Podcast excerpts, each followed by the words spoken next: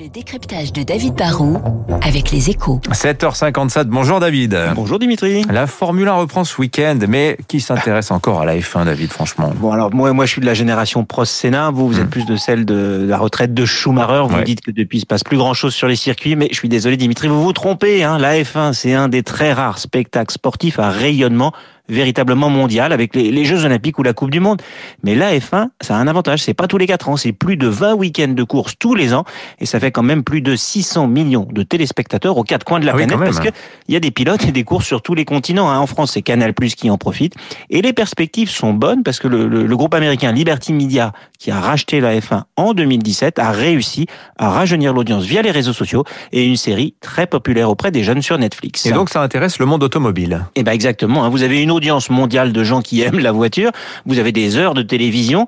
C'est une formidable publicité pour l'auto et en particulier pour le haut de gamme. hein. Cette année, 6 des 10 écuries ont des noms de voitures, hein, de Ferrari à Mercedes bien sûr, mais aussi Alfa Romeo. Et puis cette année, on aura en plus Aston Martin et Renault qui changent le nom de son écurie pour la rebaptiser Alpine, avec l'espoir de booster la notoriété, pardon, et donc les ventes de cette marque qui veut venir jouer dans la cour des grands noms des voitures sportives. La F1, en fait, c'est une vitrine technologique très glamour. Mais est-ce que c'est rentable la F1 Alors, pour les constructeurs, pour l'instant, c'est un investissement annuel de 200 à 500 millions d'euros. C'est cher, mais quand on gagne, les retombées publicitaires peuvent être énormes. C'est une dépense marketing qui peut rapporter. La bonne nouvelle, en plus, c'est qu'à partir de l'année prochaine, les budgets seront capés, limités à 145 millions. On va mettre fin à une forme de course à l'armement qui épuisait tous les constructeurs. Et dans le même temps, comme l'audience remonte, eh bien, les écuries pourraient enfin gagner de l'argent. En plus, elles font partie d'un cercle fermé dont on ne peut pas être exclu. On ne risque pas la relégation en deuxième division comme au foot quand on est mauvais.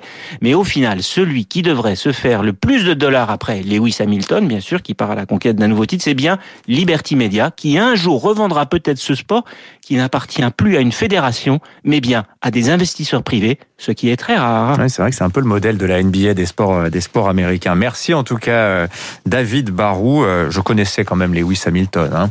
7h59.